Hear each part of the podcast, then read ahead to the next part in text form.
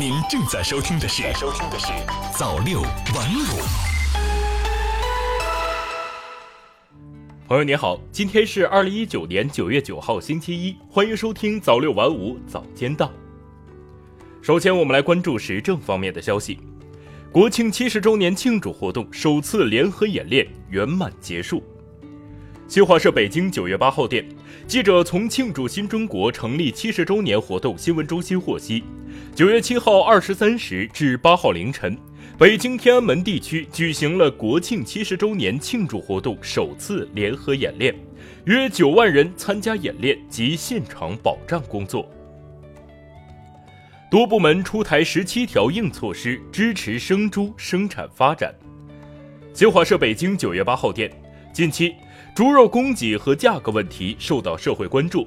记者八号从农业农村部了解到，八月三十一号以来，农业农村部会同国家发改委、财政部、自然资源部、生态环境部、交通运输委、银保监会等部门。认真贯彻党中央、国务院决策部署，多部门相继印发文件，出台十七条政策措施，支持生猪生产发展。文化和旅游部发布两项行业标准，推动自驾游发展。新华社天津九月七号电。文化和旅游部于正在天津举办的二零一九中国旅游产业博览会上发布自驾游目的地等级划分、自驾车、旅居车营地质量等级划分两项行业标准。标准将自驾游目的地划分为国家级自驾游目的地、省级自驾游目的地两个等级，将自驾车、旅居车营地划分为五 C、四 C 和三 C 三个质量等级。标准还对自驾游规划、政策支持、基础设施、公共服务、安全引导、应急管理和数据统计等方面提出了要求。接下来再来关注财经方面的消息。八月末，我国外汇储备规模增至三万一千零七十二亿美元。新华社北京九月七号电，国家外汇管理局七号数据显示。截至二零一九年八月末，我国外汇储备规模为三万一千零七十二亿美元，较七月末上升三十五亿美元，升幅百分之零点一；较年初上升三百四十五亿美元，升幅百分之一点一。国家外汇管理局新闻发言人、总经济师王春英表示，八月我国外汇市场秩序良好，外汇需求保持基本平衡。受全球经济增长、贸易局势、地缘政治等多重因素影响，美元指数小幅上升，主要国家债券价格上涨，汇率折算和资产价格变化等因素共同作用，外汇储备规模有所上升。我国前八月外贸增长百分之三点六，延续稳势。新华社北京九月八号电，海关总署八号发布数据，今年前八个月。我国货物贸易进出口总值二十点一三万亿元，同比增长百分之三点六，延续外贸平稳发展态势。今年以来，新三板挂牌公司成交额超五百五十亿元。新华社北京九月八号电，根据全国中小企业股份转让系统披露数据，截至六号，今年新三板挂牌公司累计成交金额达五百五十七点三三亿元。在交易方式方面，九月二号至六号，新三板挂牌公司成交十四点六五亿元，较上周下降约四分之一。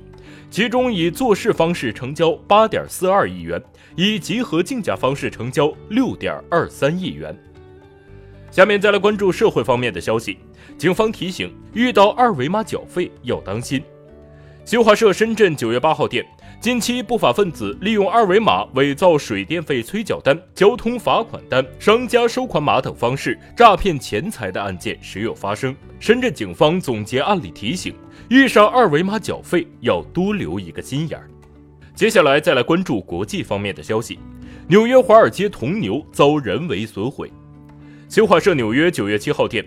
美国纽约曼哈顿的知名雕塑华尔街铜牛七号遭人用硬物破坏，嫌疑人已被警方逮捕，目前尚不清楚此人动机。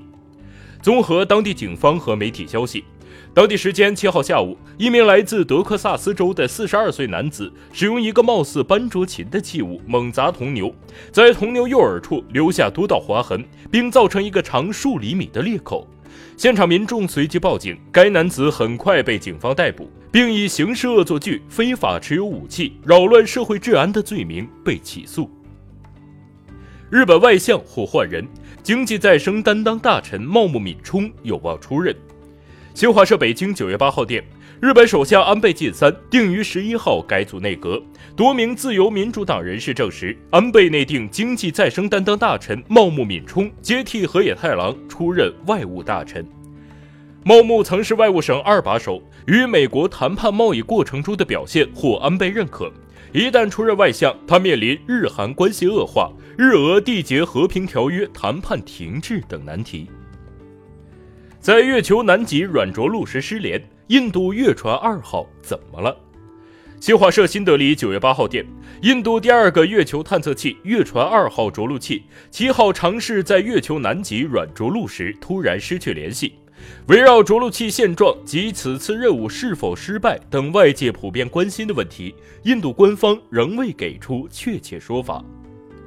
感谢您收听早六晚五早间档，我是瑞东，我们晚间再见。早六晚五，新华媒体创意工厂诚意出品。